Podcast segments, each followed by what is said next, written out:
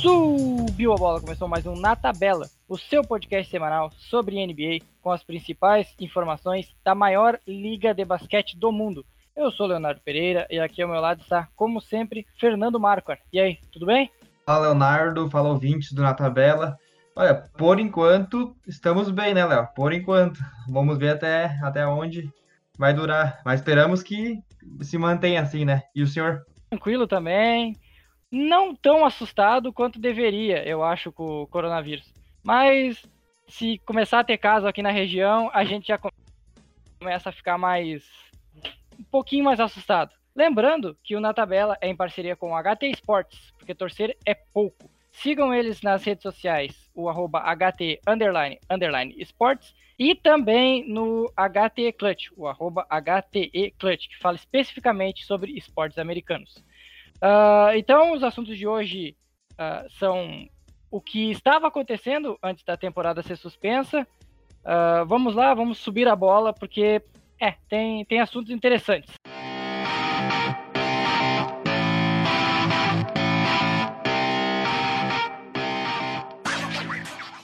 primeiro ponto a destacar é a discussão que estava acontecendo, que mais estava gerando comentários na, na comunidade nos últimos dias. Com as vitórias do Lakers sobre os Bucks e Clippers na sequência, dois dos times que muitos falam ser os favoritos a ganhar a liga, uma, uma discussão voltou à tona. LeBron James, do Los Angeles Lakers, merece uh, ganhar o MVP ou merece ser comparado a Yannis Antetokounmpo nessa briga, ou ainda o grego está muito na frente e nem deveria existir essa, essa discussão, que para muitos é uma forçação de barra por ser o Los Angeles Lakers e ser LeBron James. na minha humilde opinião, eu acho que é um, é um meio termo do que tu falou, né? Porque o, o LeBron, ele vem fazendo uma temporada que é muito boa, né? Que é uma das melhores da carreira dele, eu diria, tá, inclusive, né? Chega bem perto da, daquela que ele fez com o Cleveland quando foi campeão, e também da época do Miami Heat, 2012, 2013, né? Que foi fora de sério. Enfim, eu acho que é uma grande temporada, como eu disse, e que, na minha opinião, a, a comparação para colocar ele junto com o Tito Cumpo uh, na briga pelo MVP é muito justa, e também eu não vejo uma distância tão grande né, na, na corrida entre os dois, sabe? Porque tem muita gente que coloca o Antetokounmpo muito à frente uh, do LeBron na corrida, né? Eu, eu não vejo essa, essa diferença grande, nem na minha opinião também, eu coloco uh, o LeBron na frente do Antetokounmpo. Uh, não sei se é por causa que também, eu, eu além de ele fazer uh, grandes números, assim como o Antetokounmpo também faz grandes números na temporada, mas eu prefiro também uh, assistir o jogo do LeBron em vez do jogo do Antetokounmpo, né? Eu aprecio mais como um admirador de basquete. Eu, eu acho que o QI do LeBron é muito superior em quadra e com isso ele também consegue impactar o jogo que ele tem, né, uh, de uma forma muito diferente, uh, mais coletiva, não só tão individualista, mas também tem lances individuais do LeBron que também são fora de série. Enfim, ele consegue fazer a junção. Eu diria que é uma temporada assim que ele faz que que é boa em todos os níveis dentro de quadra, sabe? E eu acho que isso que falta o Antetokounmpo, apesar de ser uma temporada espetacular do Antetokounmpo também, só que uh, eu acredito que alguns quesitos uh, o Giannis ele não ele não atinge a excelência em todos, eu acredito, sabe? A própria bola de três, o LeBron essa temporada tá matando bola de três do, do meio da quadra e algo recorrente, não é algo que acontece uma duas vezes só, sabe? Então, são coisas que o LeBron ele não ele também tinha um certo não é, de, não é defeito nem demérito que se fala mas tinha dificuldade né e está conseguindo uh, nessa temporada conseguindo fazer com que isso saia flua naturalmente sabe? E o Antetokounmpo não. Ainda continua com alguma dificuldade com a bola de três né? Uh, e tem algumas outras áreas que ele, eu vejo o jogo dele é, num nível abaixo do LeBron né? Como visão de jogo né? Passe etc mas aí também temos que levar em conta que o Antetokounmpo do lado dele também tem um um jogo mais ofensivo, pontua mais, né? Pega mais rebote. Claro, a estatura ajuda, né? Mas pega mais rebote, enfim, né? Então, voltando ao início, para concluir com o meu ponto de vista, como eu disse, eu acho que essa, essa corrida entre os dois não é distante, como muitos colocam. E sim, dá para comparar uh, e colocar na balança para ver realmente quem merece o MVP da temporada. Essa discussão veio no, numa sequência de outra polêmica recente, que foi uh, Yannis Antetokounmpo e James Harden. Um alfinetou o outro com relação a passar a bola, o outro chamou dizendo que o Antetokounmpo era apenas fruto do seu da sua sua qualidade física, digamos assim, do seu da sua vantagem física e não tinha qualidade técnica para jogar na NBA. E logo na sequência, com esses últimos jogos do, do LeBron muito bem, sendo decisivo, tanto contra o Bucks quanto contra o Clippers, antes da parada, ele ganhou força essa, esse diálogo aí. Tu acredita que, nesse caso, antes de trazer as estatísticas, que eu para complementar o assunto, o James Harden ou até o Yannis, algum dos dois estava correto na discussão que veio antecedendo essa de, de MVP? É, eu não estou mais tão lembrado de como é que foi a discussão, porque já passou um certo tempo, né? Acho que mais de um mês já. Só que eu, lembro que na época eu, eu fiquei a favor do, do Harden, né, cara? Porque, se eu não me engano, uh, tudo começou naquele lance que o, que o, o Harden debochou, né? Brincou quando o Antetokounmpo foi arremessar a bola de três, né? Ele se agachou assim, sabe?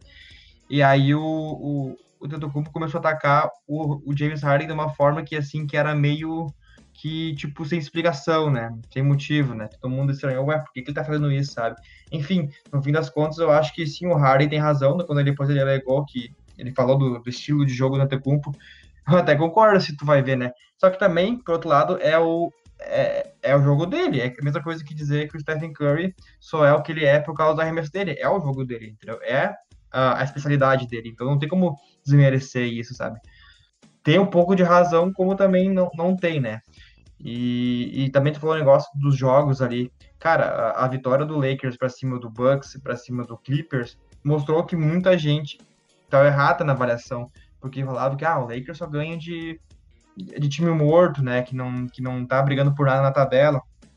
Cara, vamos lembrar que o primeiro jogo contra o Clippers foi o primeiro jogo da temporada e foi um jogo que terminou muito parelho, né? E se eu não me engano, o Lakers tinha muito desfalque nessa partida, se eu não me engano, não lembro, acho que sim.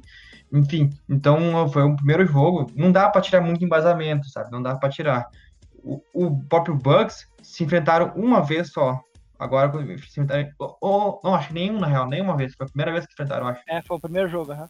Pois é, então. Me pegou e acabou vencendo, sabe? E muita gente fala também, eu vejo na timeline falando assim: ah, mas esse time do Lakers, Lakers é só renegado, só tem jogador renegado, critica o elenco do Lakers, fala que não tem o melhor elenco da liga. Pô, então, se o LeBron consegue vencer do Bucks, vencer do Clippers, que, tem, são, que são os melhores times em questão de elenco da liga, e ele consegue vencer esses times, uh, quem é o jogador que está mais se destacando, entende?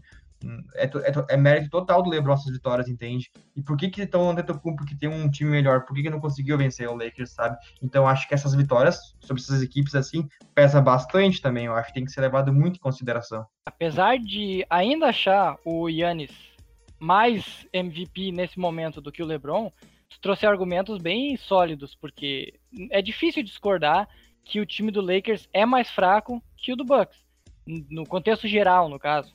Claro, Anthony Davis e LeBron são mais fortes do que Chris Middleton e Yannis, mas no, no, no conjunto da obra, o time do Bucks é muito mais fechadinho, vem de um trabalho realizado há mais tempo. O ano passado era quase a mesma, a mesma equipe desse ano. Chegou à final de conferência. O Lakers não, o Lakers foi se remontou todo nessa temporada. Então esse é um ponto a favor do LeBron. Uh, Para comparar, trazendo os números, o Yannis comanda o Milwaukee Bucks, que nesse momento é o líder geral da liga e, obviamente, da Conferência Leste. Enquanto o, o LeBron comanda um Lakers, que é líder do, do Oeste e já tem uma boa vantagem até. Já são cinco jogos de vantagem para o segundo colocado. Antes das estatísticas do, dos jogadores, deixa eu dar uma, uma, uma opinião sobre a, o número de vitórias de cada equipe na temporada. Porque Tá, falar tudo bem. né? Pra falar do Como? leste mais fraco, pra falar que o leste exatamente, é mais fraco. Exatamente, São duas derrotas a mais do Lakers, mas um tá na Conferência Leste e outro tá no Oeste, né? Então, isso também tem que levar em consideração que o, a, os adversários do Bucks muitas vezes são equipes muito mais inferiores do que a do Lakers, entende? Acho que também isso pesa bastante a favor do LeBron. É, dá para afirmar que tem seis equipes decentes no, no leste, porque de resto é tudo uma baba. Enquanto no oeste tem umas dez equipes ali que dão trabalho. Pior que é. E esse foi mais um mito que se caiu sobre o LeBron, né? Que muita gente dizia na época quando ele estava em Cleveland e, e jogou também no Miami Heat, dizia: Ah, eu quero ver o LeBron na Conferência Oeste. No Leste é fácil ele, ele ser o rei lá na, na Conferência Leste. Quero ver ele na, numa Conferência Oeste com, com vários times bons. E foi para a Conferência Oeste já, né? Tá conseguindo ser o melhor time né, da conferência. Então, isso foi mais um mito que se, se, se encerrou, né? Se alguém mantinha essa, essa ideia depois da, daquele título do Cavs contra o Golden State, o Cavs sem ninguém, só o LeBron, e continuava dizendo que o LeBron vencia porque o, o leste era fácil, perde um pouco o respeito, né? Vamos, vamos para as estatísticas, olha. Minutos jogados, o LeBron tem mais. Pontos, Yannis. Rebotes, Yannis. Assistências, LeBron, que é o líder da liga, inclusive. De true shotting, que é o, o o, chute, o número real de aproveitamento, digamos assim, para quem não entende. Yannis. Uh, número de vitórias, Yannis. Uh, vitórias contra times com mais de, de 50% de aproveitamento, Yannis. Ou seja, apenas analisando números, o Yannis tem uh, vantagens. Por isso mesmo, não apenas porque analisar os números frios ali, mas eu acredito que durante toda a temporada o Yannis foi mais sólido do que o LeBron foi. O LeBron tem seus momentos de queda junto com o Lakers, enquanto que o Bucks se manteve no alto, no topo, quase imbatível até a última semana, quando perdeu três dos últimos quatro jogos. Então, para mim, como o MVP é da temporada toda, não apenas dos últimos dois meses, eu votaria, se tivesse voto lá na, na, na NBA, eu votaria no, no Yannis Antetokounmpo. São argumentos válidos também, né? E realmente faz sentido o que tu falou, né? O, o Bucks está com uma sequência de três derrotas seguidas na temporada, né? Uh, coisa que não se via há muito tempo, né? Dos dez jogos, uh, os dez últimos jogos, perdeu quatro, né? Então não tá numa sequência muito boa. É, vive uma instabilidade, né? Assim como o Lakers também viveu, né? Uh, há um tempo atrás, porque o Lakers também tá aparelho com, com o Bucks já no início da temporada e aí lá por acho que foi dezembro, não sei, janeiro, ele se distanciou, porque teve também uma sequência ruim, e agora voltou a ter uma sequência boa, né? E junto com essa sequência ruim do Bugs, as coisas voltaram a se equilibrar aí novamente. Mas é um argumento também, é um argumento muito bom. E, enfim, como eu disse, né, não, não vai ser demérito nenhum, uh, uh, não é demérito, mas ser loucura nenhuma se for tanto o LeBron como o Tentocumpo ganhar um dos dois.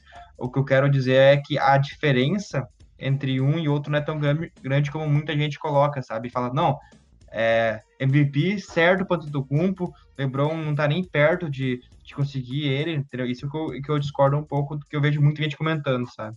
Talvez um mês atrás dava para falar assim, o Yannis é o MVP. É, era difícil discordar disso. Mas agora, depois dessa, desse mês sensacional do, do LeBron, emparelhou as coisas, apesar de ainda entender que o Yannis é o, o MVP. Trocando de assunto, uh, o, um, um dos times que perdeu essa sequência para o Lakers foi o Los Angeles Clippers, que vinha numa sequência de seis vitórias, parecia ser um momento que encaixou, não tinha mais jogadores lesionados. Finalmente, todo mundo ia ver o potencial do, do Los Angeles Clippers.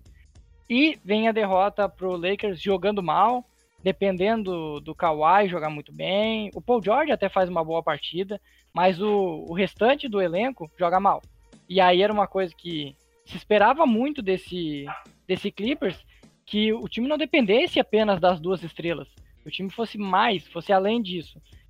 E a pergunta que, que o mundo do basquete faz, que não é sobre o coronavírus, é quando que esse time vai embalar e será que vai ser tudo isso? Eu já, sinceramente, tenho minhas dúvidas se esse time vai chegar ao potencial que a gente espera.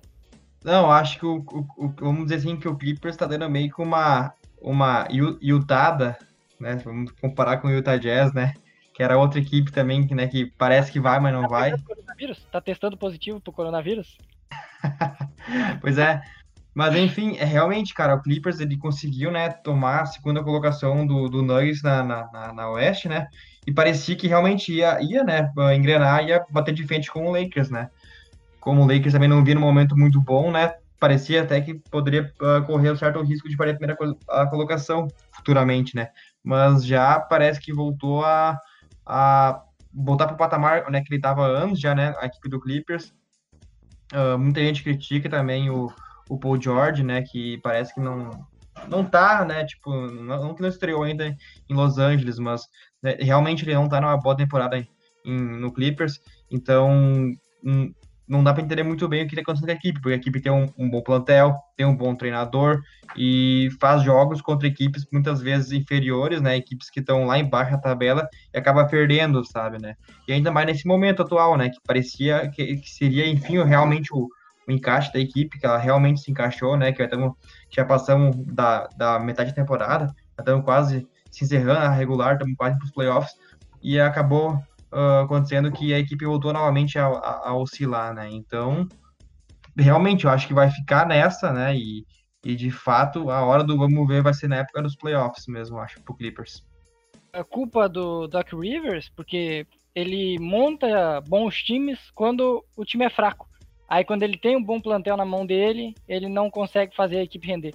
É difícil até de entender o, o que, que acontece, o que, que passa na cabeça do Doc Rivers participação dessa vez especial da, da cachorrinha do Léo.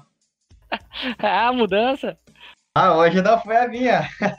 não, mas falando sério agora sobre o Doc Rivers, é bem engraçado isso, Léo, porque realmente no, no, último ano, com Clippers com um elenco bem desfacelado, com perdendo seu, seu Big Three se desmanchando, agora é a minha cachorra também participando, ficou com inveja da tua ali. Atrás, uhum. É. Uh, mas sobre o Dr. o Dr. Rears, voltando ao assunto, ele realmente, né, com uma equipe bem, bem desfacelada, como eu falei antes, com, com seu Big Three se desmanchando, ele conseguiu, né, uh, não com milagre, mas com, muito, com muita garra, uma oitava colocação na Conferência Oeste, né, cara? E com a equipe jogando bem, né? Com jogadores que não eram, que eram coadjuvantes, mas que, que jogavam muito bem, que tinham uma forma muito encaixada, um estilo de jogo muito definido, que fez muito, deu muito trabalho para a equipe do Golden State nos playoffs, eu lembro muito bem, né? E agora com, com, uma equipe que é, que enfim, tem muito mais qualidade, com grandes estrelas, como é o caso do Kawhi e do Paul George, uh, a equipe não conseguiu, né, de fato engrenar e até em, uh, em quadra a gente consegue perceber que mesmo quando vence, muitas vezes não uma atuação de encher os olhos, né? E acaba também perdendo para equipes que são, né, uh, mais inferiores, sabe? Então, é um caso bem curioso e é difícil de, de entender como isso acontece, né, cara? Ainda é, pra, é bom esperar, porque esse time foi montado para vencer nos playoffs. Em vários momentos fazia load management ou coisas parecidas para poupar jogadores para eles estarem fisicamente bem nos playoffs. Então, a gente não sabe quando vai acontecer os playoffs agora. Mas tudo indica que o Clippers vem forte ainda para os playoffs e pode render mais do que está rendendo agora. Falando em playoffs, tem três equipes já classificadas para os playoffs. São eles: Los Angeles Lakers, na Conferência Oeste, garantiu a classificação com a vitória sobre o Bucks. E aí no leste também temos dois classificados, que é o próprio Milwaukee Bucks e o Toronto Raptors, Desses três, a única surpresa. Boston Celtics também está classificado é, já. Exatamente. O Boston Celtics também garantiu classificação nos últimos momentos, nos últimos dias antes da, da paralisação. Desses classificados, o único que surpreende pela campanha realmente acima do esperado é o Toronto Raptors. O time não sentiu tanto a ausência do, do Kawhi Leonard e continua jogando no mesmo nível ou até melhor coletivamente do que a equipe que foi campeã na temporada passada. Léo, a equipe do Toronto ela está demonstrando uh, uma evolução muito grande né, dos jogadores que, hum, quando foi campeão, eles eram coadjuvantes, né? Como é o caso do Pascal Siakam, como é o caso do, do Fred Van Vliet, né? Jogadores que uh, contribuíam muito para a equipe, mas que não tinham uma, uma importância, um protagonismo tão grande por causa devido ao, ao fato de ter o Kawhi na equipe, né? E que nessa temporada acabaram evoluindo bastante seu jogo, né? E como manteve a equipe se manteve, os jogadores, a maioria dos jogadores se manteve, né? Saíram poucos jogadores de Toronto uh, e é muito bem treinada, né? Ela conseguiu manter o padrão de jogo, né? E contando com a evolução dos jogadores que ficaram, ela acabou mantendo, né? Também a, o número de vitórias, né? Posição na tabela, né? No caso, ela foi primeiro na última temporada, agora está em segundo. Né, e está conseguindo manter, uh, se manter no topo da tabela da Conferência Leste, sabe? Então, eu acho que o principal destaque, que o principal motivo que se deve a essa, essa classificação, essa antecipada já do Toronto, é sim, né, uh, a evolução do, do, dos seus jogadores, né, cara? Como o Pascal Siakam, que acabou assumindo o protagonismo, né, junto com do, dos demais jogadores da equipe, e tá realmente liderando a equipe, né? E apesar de que a equipe do Toronto sofreu muito, muito com lesões, né, durante a temporada, e mesmo assim se conseguiu se uh, manter em cima, sabe, na tabela, né? Eu acho que esse é o principal uh, motivo, no caso. O belo trabalho do treinador também, do é o Nick Nurse, né? Mesmo treinador da seleção canadense do basquete. Isso, exatamente. E atual campeão da NBA. Ele faz um belíssimo trabalho, tanto no time que ele montou às pressas na temporada passada, quanto nesse principalmente na questão de desenvolver os, os jovens atletas, que muitos times não conseguem, né? Então, uh, nesse momento, ele é um dos melhores treinadores da liga, dá para se afirmar isso. Uh, os outros classificados que eu citei, Bucks e Lakers, tinham expectativas de fazer a final. Já antes de começar a temporada, se falava entre, entre os dois. Talvez o Bucks mais garantido do que o Lakers e tal. E o Boston Celtics tem no Jason Tatum o seu grande nome, no Jalen Brown jogando muito bem, o Gordon Hayward tentando voltar, mas de resto é, é a mesma equipe do ano passado, só que tem um adendo diferente. O ano passado tinha Kyrie Irving, que praticamente não jogava, sempre lesionado. Esse ano tem Kemba Walker, que fez o time jogar mais coletivamente. Apesar que o Kemba também tem seus problemas de lesões. Uh, antes de falar da equipe do Boston Celtics, eu gostaria, gostaria de fazer um adendo, um adendo, né? Porque esse aqui é o meu momento, né? É o melhor quadro, acho, desse podcast, que não é bem um quadro, né? Mas poderíamos criar. É o momento de relembrar quando a gente tem razão, né? Porque como esse é um podcast que traz pouca informação, aí quando a gente acerta no palpite, numa informação, é bom salientar, né, Léo? E eu lembro que eu fui catar, né, os palpites nossos na, início da temporada, onde a gente colocou, né, as posições de cada equipe, né? eu lembro que aqui acabei encontrando, na verdade, que tu e o Will do Coach Brasil, arroba Brasil Coach, né, colocaram o Raptors em oitavo colo colocado da Conferência Leste. E o Fernando da arroba BR no Twitter, né, colocou o Raptors em terceiro colocar na, na uh, terceiro lugar na, na Conferência Leste, né. Enfim, eu já previ essa boa temporada da, da equipe do Toronto. Lembro que eu, eu falei que eu acho que a equipe ela ia manter a base, né, na, durante a temporada regular e ia conseguir uma boa posição na Conferência Leste. E dito e feito. Aí eu só acabei trocando. Coloquei Bucks em primeiro, Raptors em terceiro, que é como é que tá. E aí em segundo eu coloquei o Sixers em quarto, o Celtics. Só teve essa inversão, teria que ser feita, né? Colocar o Celtics em segundo e o Sixers em quarto, no caso. Daí eu acabaria. Snowball, acabaria... Snowball Oi? Heat. Snowball Miami Heat. É, o Heat tá em sétimo na minha colocação, né? Então. Mas tá mais perto, tá mais perto quarto para sétimo do que segundo ah, terceiro, sim, segundo para oitavo, no caso, né? Dá uma diferença bem menor. Sim, agora tu pega e olha a tabela dos oito que eu coloquei e os oito que estão indo para os playoffs atualmente. Eu não errei nenhum no leste. No oeste oh, eu errei. No oeste eu errei tudo. eu botei Warriors, eu botei. Ah, mas não tem quem que não colocou Wars, não. Todo mundo colocou, acho, o Celtics, eu ia dizer que realmente, quando tu falou do Kyrie Irving, tem razão, porque uh, ele já por si só ele se machucava muito, né, cara? Ele, fica, ele perdia muitos jogos na temporada regular. E a influência dele, né, no time do, do Boston não foi nem um pouco boa, né? A passagem dele pro, pro Boston não foi nem um pouco boa, prejudicou muito o desenvolvimento dos jogadores jovens da equipe do, do Celtics, principalmente o, o Tatum, que eu lembro que no primeiro ano dele na liga ele foi muito bem, nos playoffs contra o Cleveland Cavaliers ele foi muito bem. Ele até, acho que se não me engano, enterrou na cara do LeBron, ou deu um toco no LeBron, agora não tô lembrado né? Eu lembro que teve um lance que marcou acho que ele deu um toco no LeBron, na verdade. E, enfim, a expectativa dele era muito, era muito grande em cima dele para a segunda temporada, o que acabou não se confirmando. Ele fez uma temporada muito baixa na segunda dele. E agora, né, depois da saída do Kyrie Irving de Boston, ele voltou, retomou, né, o basquete que ele tinha e conseguiu evoluir muito, né, muito mesmo. Inclusive, né, podendo se colocar ele na corrida pela briga pelo MVP, né. Dá para se colocar um top 5, quem sabe, né. Então, uh, isso mostra que a passagem do Curry foi, foi teve impacto muito negativo para a equipe do Boston. E assim que ele saiu, a equipe do Boston, né, com seus jovens voltaram a brilhar, né, se desenvolverem. E, enfim, o Brad Stevens uh, conseguiu uh, novamente arrumar essa equipe, né? Fazer com que ela, ela jogue bem, jogue bonito e tá vencendo os jogos, tá brigando contra equipes grandes em partidas contra equipes que estão no topo da tabela e tá fazendo uma, uma baita uma campanha, né, cara? Terceira colocada da Conferência Leste. Brad Stevens é outro caso que é uma montanha russa. No primeiro ano desse comando do Celtics, ele foi considerado o melhor treinador da temporada. No segundo ano, com o Kyrie Irving, ele foi lá para baixo, falaram que o trabalho dele era péssimo, e agora voltou a ser bom. É a magia de ter o Kyrie no time, né? O time sempre vai para baixo. Inclusive, o, o, Brooklyn Nets dessa temporada é um exemplo. Apesar que o, o Kyrie passou mais tempo machucado do que em quadra.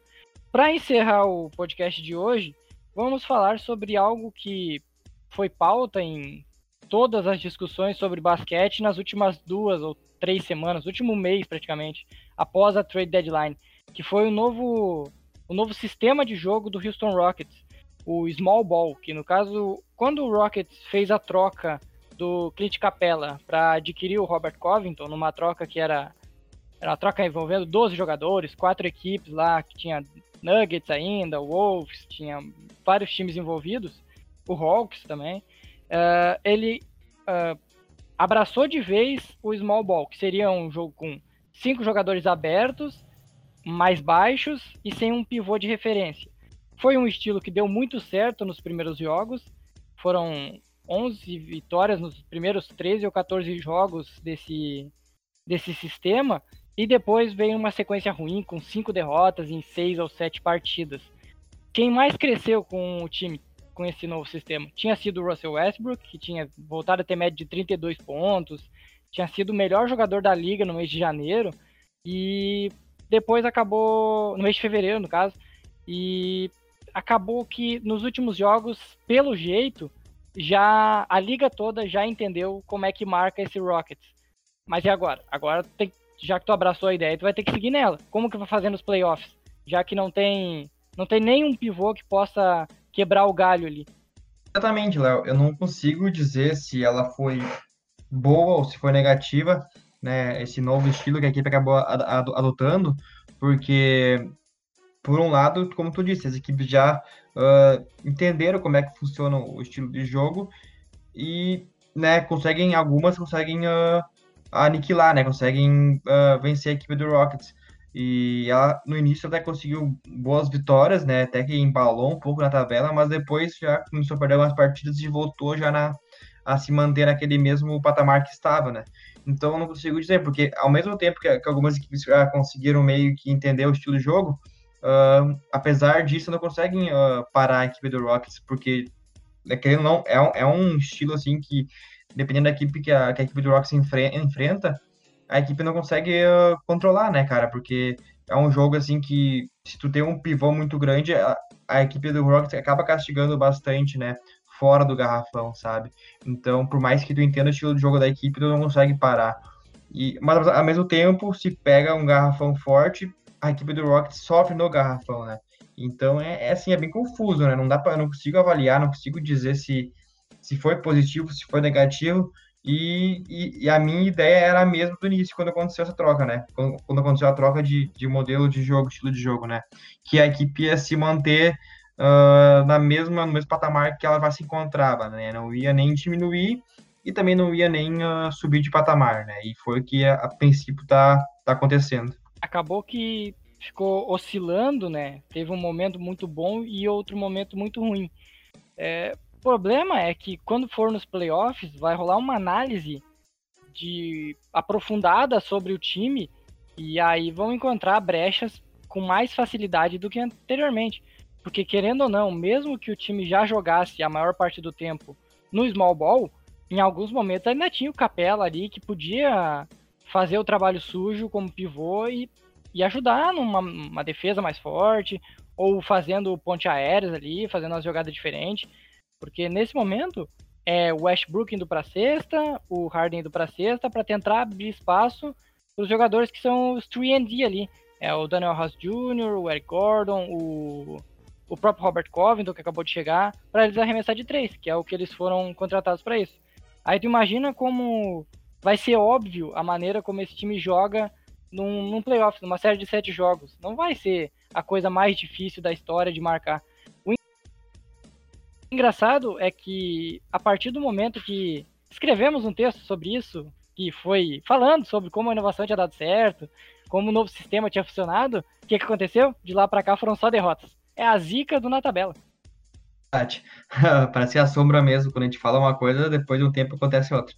Mas sobre isso, né, cara, tipo, apesar de que o sistema ele contribui muito pro, pro estilo de jogo do, do Rockets, né, que beneficia bastante o estilo de jogo do Harden, do Westbrook, né, e dos seus coadjuvantes, mas vai ter momento, vai ter noites em que a bola de três não vai cair, ou James Harden ou Westbrook não vão estar em uma boa noite, e aí eu lembro que muitas vezes era o Capela que desafogava a equipe no garrafão, né? Com jogadas de, de garrafão e tudo mais. E agora com isso não vai ter mais, né? Entendeu? Então, por exemplo, uma noite de playoffs, a equipe não tá conseguindo jogar. Um dos seus dois principais jogadores também não tá numa boa noite, vai acabar que ela não vai ter como desafogar e vai perder a partida, inevitavelmente, sabe?